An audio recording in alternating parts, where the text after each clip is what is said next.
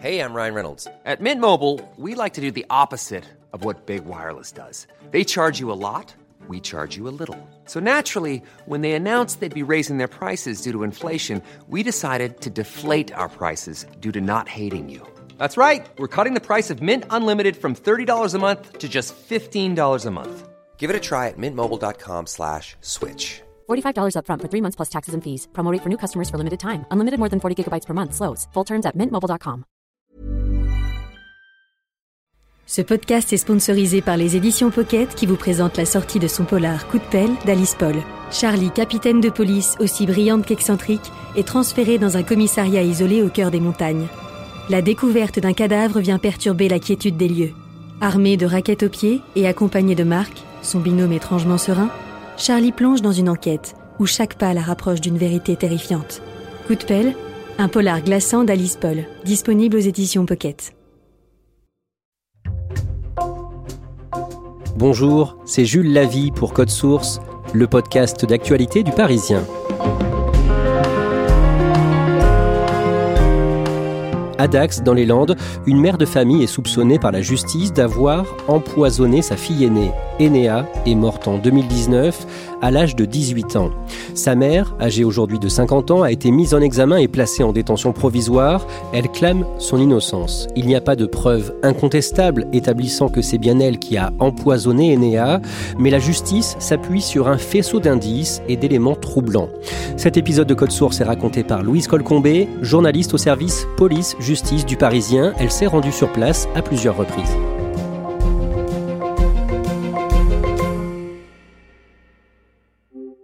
Louise Colcombé, le mercredi 27 novembre 2019, une chape de plomb s'est abattue sur le cimetière de Saint-Pierre-de-Dax dans les Landes. Une très jeune fille est enterrée. Enea est morte à 18 ans. C'est une, une, jeune lycéenne qui vient de s'éteindre dans des conditions assez troubles. Et elle est effectivement très jeune, elle a une, une, jeune sœur et ses deux parents sont là et leurs familles respectives, mais quand même divisés en deux clans parce qu'il euh, y a eu un divorce assez houleux. On ne sait pas vraiment à ce moment-là comment la jeune fille est morte, mais la plupart des gens pensent qu'elle s'est suicidée. Pour essayer de bien comprendre Louise Colcombé, on va revenir sur l'histoire de la famille d'Enea. D'abord, qui est sa mère, Maëlys Daubon Maëlys Daubon, c'est une jeune femme originaire de Dax. C'est une femme assez exubérante, euh, très jolie, euh, très avenante, euh, qui parle beaucoup. et elle vient d'une famille plutôt aisée. Qui est son père, Yannick Reverdy alors Yannick Reverdy, pour les amateurs de handball, c'est quelqu'un de connu qui a joué en France, à côté de Lyon et puis à, à, au Girondin de Bordeaux. Et puis qui a eu une carrière internationale. Il a été plusieurs fois sélectionné en équipe de France et il a joué à l'étranger, en Espagne, en Allemagne et en Norvège notamment. Ensemble, ils ont deux filles, Enea et une petite sœur qui a deux ans de moins qu'elle et que nous appellerons Laura dans ce podcast. Après plusieurs déménagements, la famille se réinstalle à Dax. Louise Colcombé, à quoi ressemble la maison où ils vivent? Alors, euh, après cette carrière effectivement internationale euh, dans laquelle euh, ils ont à chaque fois déménagé, Yannick Reverdy s'est blessé gravement. Il a dû mettre un terme à sa carrière. Et donc, ils ont fait le choix de revenir à Dax. Et là, ils ont une petite maison de ville avec un petit jardinet derrière et puis une façade en crépi rose avec des petits volets bleus. En 2009, Yannick Reverdy a pris sa retraite sportive depuis quelques années quand il demande le divorce à Maëlys et ça se passe très mal. Elle l'avait prévenu, elle lui avait dit si tu me quittes, de toute façon, tu ne reverras pas tes enfants. Il se souvient parfaitement de la date, c'est le 23 octobre 2009, c'est le début des vacances de la Toussaint. il rentre un soir, il n'y a plus personne, il n'y a plus ses filles, il n'y a plus sa femme, il n'y a plus leurs affaires. Par contre, il y a posé en évidence sur la table de la cuisine un cadre avec une photo de ses deux filles, comme si c'était une façon de lui dire c'est la dernière fois que tu les vois, c'est en photo quoi. Et donc là, il essaie de l'appeler, il n'arrive pas à la joindre, mais il comprend qu'en fait, euh, bah là, c'est la guerre. Et finalement, c'est elle qui gardera la maison. Maëlys Daubon fait tout ensuite pour que ses filles, qui ont à ce moment-là 6 ans et 8 ans, ne voient plus leur père. Elle dépose même plainte, elle dénonce des violences de la part de son époux. Évidemment, il nie avoir jamais porté un coup sur cette femme. Et puis, très inquiétant aussi, elle produit des dessins des deux filles, très noirs, euh, où elles décrivent leur père comme euh, quelqu'un de dangereux. Enfin, et il raconte qu'il a l'impression que tout bascule en quelques jours, comme s'il avait allumé la mèche d'un bâton de dynamite. Et il fait plusieurs demandes en justice pour obtenir le droit de voir ses filles. Alors effectivement, ce qui est étonnant dans son cas, c'est qu'il va quand même s'impliquer beaucoup. Il va faire des demandes et en fait ça va pas être si simple alors que pourtant dès la première enquête sociale on va pointer que euh, elle n'est pas dans son rôle de mère naturelle donc il va avoir quelques droits de visite et d'hébergement mais tout va être toujours très compliqué puis il y a des décisions qui vont être parfois infirmées en appel sans qu'ils comprennent trop pourquoi donc ça va être un chemin de croix en fait. Louise Colcombé, pour le père, ça ne fait pas de doute, son ex-femme met la pression sur ses filles pour qu'elles refusent de le voir. Il y a un événement euh, dont il est témoin, c'est qu'il y a une assistante sociale qui vient donc la première fois faire une évaluation et elle demande classiquement bah alors vous voulez aller chez papa ou chez maman? Et euh, la petite dit euh, ah ben moi je veux aller chez les deux. Et là en fait elle se prend un coup de sa grande sœur d'Enéa qui lui dit mais non tu sais très bien que si on fait ça maman va se suicider. Donc on sent qu'à ce moment-là il y a déjà une problématique, une sorte de chantage, il y a quelque chose qui tourne par rond. Un jour, en 2012, quand Enéa et Laura ont 9 et 11 ans, leur placement dans une famille d'accueil est envisagé. C'est le procureur qui va le demander. En lisant les rapports des enquêtes sociales qui ont été réalisées, euh, il parle de ces deux fillettes comme de mortes vivantes. C'est le terme qu'il emploie. Il va pas être suivi par les juges finalement. Donc elles vont rester avec leur maman. Cette mère, Maëlys Daubon, est connue par son entourage, ses voisins, les autres parents d'élèves, pour être mythomane. Alors ça, il a fallu quand même plusieurs années avant que tout le monde comprenne, parce qu'elle racontait pas la même chose à tout le monde. Mais elle a pu raconter, par exemple, qu'elle avait été consul en Norvège, euh, que son ex-mari était otage des FARC, euh, que euh, elle, elle avait pu travailler avec Poutine, ou alors qu'elle était presque agent secret. Un jour, elle raconte qu'un parent d'élève qu'elle fréquente dans le cadre de l'école va l'emmener vivre avec ses filles à Miami. Donc lui, il va l'apprendre ça, il tombe des nues. Et puis il y, a aussi dans l'association de parents d'élèves qu'elle fréquentait, où on va se rendre compte qu'elle a notamment fait des euh, notes de frais imaginaires et des déplacements fictifs. Donc au bout d'un moment, tout le monde comprend que tout ce qu'elle dit est à prendre avec des pincettes. On en arrive à l'année 2019. À ce moment-là, et depuis déjà quelques années, Maëlys Daubon est obsédée par la santé de sa fille, Enéa, qui a maintenant 18 ans. Elle a vu 32 médecins en l'espace de deux ans, Enéa. Le dossier médical fait plus de 20 cm d'épaisseur. Sa mère a, essayé de la faire opérer de l'appendicite. Il y a même un, médecin qui a produit une lettre en expliquant Madame, on ne peut pas opérer de l'appendicite, elle n'a pas besoin. Il y a une vraie obsession, et y compris un petit peu sur Laura aussi, qui voit aussi beaucoup de médecins. Un peu moins, mais quand même. Maëlys Daubon semble avoir les symptômes d'un syndrome où des individus rendent leurs proches malades pour s'occuper d'eux et pour euh, avoir de l'importance. Expliquez-nous ça. Alors bien sûr, il faudra qu'un psychiatre le confirme, mais tous les acteurs de ce dossier, de près ou de loin, pensent à ce qu'on appelle le syndrome de Munchausen par procuration. Le syndrome de Munchausen, c'est euh, de dire qu'on est malade pour attirer l'attention sur soi. Quand c'est par procuration, c'est sur quelqu'un d'autre, et en général sur son propre enfant. C'est-à-dire qu'on va soit dire qu'il est malade, soit même induire une maladie, par exemple en donnant des médicaments ou en s'occupant mal euh, de l'enfant. Tout ça pour aller voir des médecins, attirer l'attention pour qu'elle rejaillisse sur le parent, en fait, le parent qui s'occupe, qui est aux petits soins. Et ça, c'est quelque chose qui collerait aussi à la personnalité de Maëlys Daubon, dans le sens où elle raconte déjà des mensonges sur d'autres sujets. À un moment, Maëlys Daubon affirme même qu'Enéa souffre d'une leucémie, un cancer des cellules de la moelle osseuse. Oui, elle dit ça à tout le monde. Et comme euh, Enéa perd ses cheveux, elle fait des pelades, c'est-à-dire qu'elle perd euh, ses cheveux par poignée, par moment. Tout le monde va donner crédit à cette affirmation parce que tout le monde pense que du coup c'est la conséquence d'une chimiothérapie en fait. Mais en réalité c'est complètement faux. En 2019, Enéa a un petit ami que nous appellerons Stéphane. Ce petit ami a un frère, Mathieu, là aussi un prénom d'emprunt. Et tous les deux passent beaucoup de temps dans la maison des deux sœurs et de leur mère, Maëlys Daubon, à Dax. C'est étonnant, ces deux garçons, ils vivent là, euh, ils travaillent dans la restauration tous les deux, mais euh, ils sont là en permanence. Ils ont coupé les ponts complètement avec leur père depuis des années, un peu sur le même schéma que les deux filles euh, avec leur père. Et ils ont des rapports assez distants avec leur mère. Et vraiment, d'un seul coup, on dirait que la greffe a pris, comme s'ils étaient chez leur nouvelle maman. quoi. C'est assez étrange. Maëlys Daubon les a pris sous son aile, c'est ça? Oui, sous son aile, voire plus. On se demande si même elle n'a pas pu avoir une forme d'influence, voire d'emprise hein, sur eux. Enéa, l'aînée des deux sœurs, est déscolarisée. Oui, il y a une alerte qui va être donnée par le lycée, c'est-à-dire qu'elle rate beaucoup l'école. Et euh, sa mère Maëlys va expliquer que c'est en raison de ses gros problèmes euh, de santé et que tout ça est justifié par des visites chez les médecins. Euh. Et du coup, finalement, ce qui va être choisi, c'est carrément une déscolarisation et une scolarisation à domicile avec des cours à distance. Malgré ça, elle est plutôt douée pour les études? Les deux filles, Enea, Laura, ont des bonnes notes. Il va y avoir des absences, etc. Mais les, deux, euh, oui, sont plutôt douées. Un jour, le matin du 13 novembre 2019. Enea suffoque, elle est victime d'un malaise et elle est hospitalisée. Les médecins font tout pour essayer de la sauver. Quand elle est transportée en fait à l'hôpital, elle est déjà inconsciente. Sur le moment, on a du mal à comprendre ce qui s'est passé. Ils vont essayer de la sauver, mais malheureusement, le 19 novembre 2019, euh, elle rend son dernier souffle.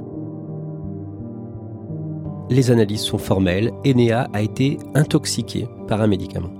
Il y a deux choses qui sont mises en évidence. C'est que Enea, elle a succombé vraisemblablement à une surdose de propanolol, c'est la substance active des bêta-bloquants. Les bêta-bloquants, c'est ce qu'on prend notamment pour réguler le rythme cardiaque ou éventuellement des migraines. Il y a ce médicament-là, mais surtout ce qu'ils vont trouver, c'est qu'en fait, ça fait deux ans qu'elle avait été exposée à 24 molécules différentes pour lesquelles elle n'avait pas ou plus de prescription. Les bêta-bloquants, ça faisait un an qu'elle avait plus de prescription. Et les bêta-bloquants, le jour de sa mort, elle en a pris une très forte dose. L'autopsie va mettre en évidence qu'elle en a pris plus d'une boîte, on parle de 50 à 70 cachets. C'est énorme. Louise Colcombé, dès cet instant, la police enquête sur la mort d'Enea. Il y a très classiquement une enquête en recherche de cause de la mort, d'autant plus que les conditions dans lesquelles Enea est morte sont quand même assez troubles. On se rend compte que cette jeune fille, elle a vu énormément de médecins, alors qu'elle a rien, et que, comme par hasard, elle meurt d'une surdose d'un bêta-bloquant qu'elle n'a plus. Alors, est-ce qu'elle s'est suicidée ou est-ce que c'est quelqu'un d'autre? Il y, a, une enquête immédiatement, puis il y a le profil de la mère qui est un petit peu étonnant aussi, ça, ils s'en rendent compte très vite. On en revient au début de cet épisode de Code Source. Le 27 novembre 2019, Enea est enterrée dans le cimetière de Saint-Pierre-de-Dax et celles et ceux qui sont présents devant le caveau familial sont très étonnés par l'attitude de la mère d'Enea, Maëlys Daubon. Ils ont l'impression qu'elle se donne en spectacle. C'est comme si elle voulait attirer l'attention sur elle. Elle est d'ailleurs vêtue euh, pas du tout de vêtements de deuil. Elle est euh, en talons, elle a les ongles vernis, euh, une combinaison avec un énorme décolleté et puis une veste dorée, une énorme capeline de, feutre noir mais qui détonne complètement par rapport à, l'événement qu'on est en train de vivre. Pas du tout en phase avec un enterrement qui plus est de sa fille. Qu'est-ce qu'elle dit en quittant le cimetière? Il y a un témoin qui m'a rapporté cette anecdote qui est très étonnante, c'est qu'il reste plus qu'elle et puis euh, euh, les deux garçons qui vivent chez elle, euh, Laura, sa fille cadette, et puis deux trois autres jeunes. Et là, elle les prend par les épaules, et elle dit allez, allez les jeunes maintenant, on va aller boire des moritos. Dans les jours et les semaines qui suivent aussi, sa froideur apparente surprend.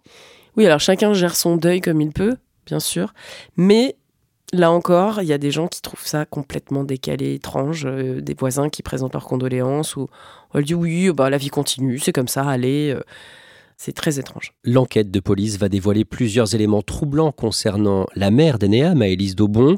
D'abord, elle semble se contredire concernant le déroulement de la matinée où Enea a fait son malaise. Le timing de cette matinée-là, il est crucial. Et euh, Maëlys Daubon, elle a fait beaucoup de choses, beaucoup de rendez-vous, des allers-retours, etc. Mais il y a des éléments qui sont assez factuels, c'est-à-dire que la police, elle regarde euh, votre téléphone, elle regarde à quelle heure vous avez pu passer des coups de fil, vous en avez reçu, etc. Et donc, on peut savoir où borne le téléphone. Et là, il y a des choses qui collent pas dans ce qu'elle a déclaré. Ils vont trouver plusieurs contradictions qui, en elles-mêmes, ne prouvent rien, mais qui font perdre toute crédibilité, en fait, au, témoignage de Maëlys Aubon sur cette matinée-là. Concrètement, est-ce que l'on sait comment s'est déroulée, en fait, cette matinée? Qui était près d'Enea et qui a appelé les secours, par exemple? Laura, en fait, était en cours. Sa mère va la chercher. Elle la redépose, elle repart immédiatement. Donc à ce moment-là, on a Laura qui est dans la maison, mais on a aussi Mathieu, qui lui, à ce moment-là, ne travaille pas, donc il est à la maison. Et en fait, ce sont les deux jeunes qui vont entendre alors euh, quatre coups donnés très forts dans le mur, ce qui donne quand même l'impression d'un appel au secours d'Enea. Et ils vont monter, et en fait, ils la voient en train de faire des convulsions très fortes. Et du coup, Laura va, va mettre sa sœur en position latérale de sécurité et passer des coups de fil. Là, elle appelle qui? Elle va appeler sa mère et puis euh, son oncle. Et sa mère, euh, au lieu de lui dire appelle les secours, elle lui dit n'appelle pas les secours, j'arrive.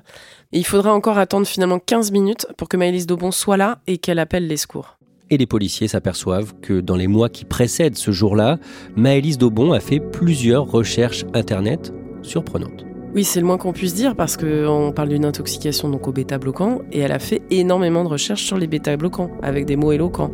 Intoxication aiguë bêta-bloquant, surdosage bêta-bloquant. Elle a aussi consulté un forum et notamment l'un des messages qui était euh, intitulé comme ceci Tentative de suicide de mon fils, 17 ans par bêta-bloquant et elle a regardé la quantité euh, dont il était question, etc. Donc évidemment, ça pose question. Louise Colcombé, après deux ans d'enquête, le jeudi 20 janvier 2022, Maëlys Daubon est mise en examen pour l'empoisonnement de sa fille. Elle est effectivement mise en examen pour empoisonnement, et pour empoisonnement pendant une période de deux ans. Toute cette période à laquelle Enea a été exposée à des euh, substances sans qu'on sache pourquoi. Maëlys Daubon a été placée en détention provisoire et elle n'est pas la seule à être mise en examen. Oui, Mathieu, donc qui est le frère du petit ami d'Enea, est également mis en examen.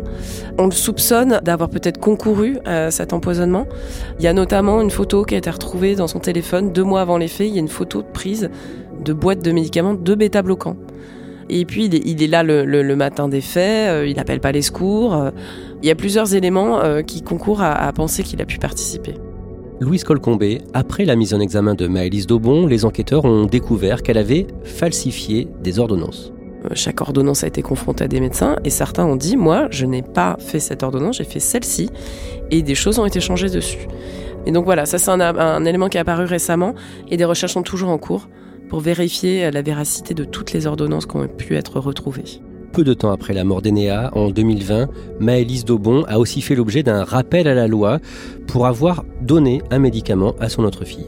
En fait, euh, quand euh, intervient la mort d'Enéa, il y a quand même une inquiétude par rapport à Laura, qui vit encore chez sa mère, et de savoir si elle-même elle est exposée à des molécules.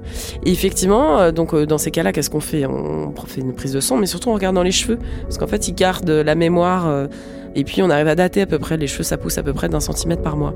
Et donc on s'est rendu compte que Laura aussi avait été exposée à des choses indues, et donc euh, notamment euh, des somnifères pour adultes. Euh, voilà, donc il y a eu un rappel à la loi pour essayer de préserver cette jeune fille qui n'était pas encore majeure à l'époque. Louise Colcombé, le 26 septembre, Laura a été placée sous le statut de témoin assisté. Ça veut dire quoi? C'est entre témoin et mise en examen. C'est intermédiaire. C'est-à-dire qu'il y a des suspicions que la personne ait pu euh, participer, mais pas assez pour la mettre en examen. Clairement, le, rôle de la petite sœur d'Enéa n'est pas euh, élucidé à ce stade. On ne sait pas si elle a pu cacher des choses. Euh. il y a quand même un mystère, beaucoup d'éléments qui ne sont pas encore très clairs, et notamment comment fonctionnait ce huis clos là, dans cette maison sous la coupe de Maïs Daubon.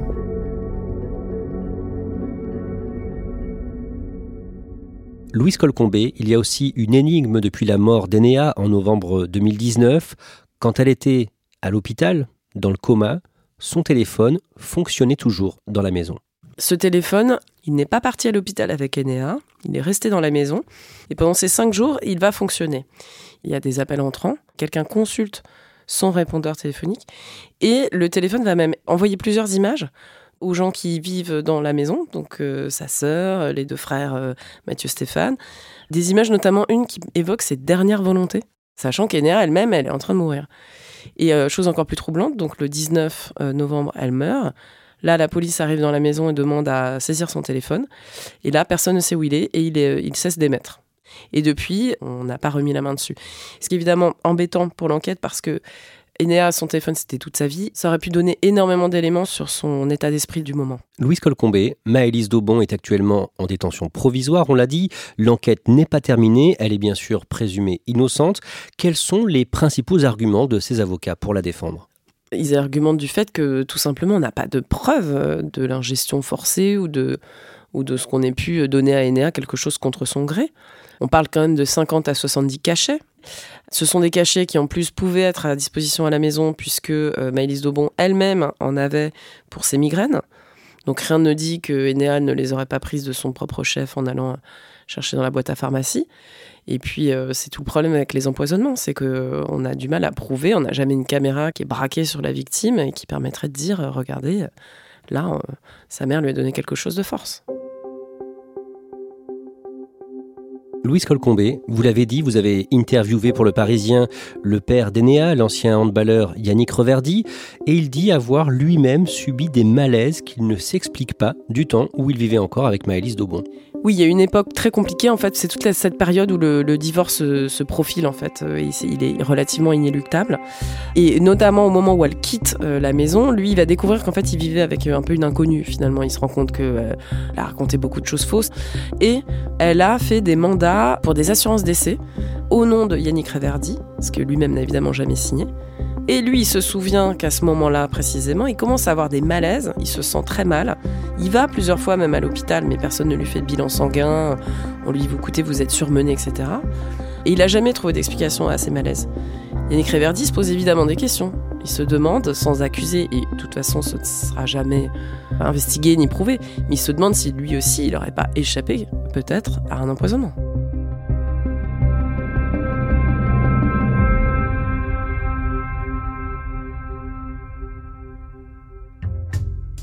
Merci à Louise Colcombé. Cet épisode de Code Source a été produit par Clara Garnier-Amouroux et Thibault Lambert. Réalisation Julien Moncouquiole. Code Source est le podcast d'actualité du Parisien. Nous publions un nouvel épisode chaque soir de la semaine. Pour n'en rater aucun, n'oubliez pas de vous abonner sur votre appli audio préférée.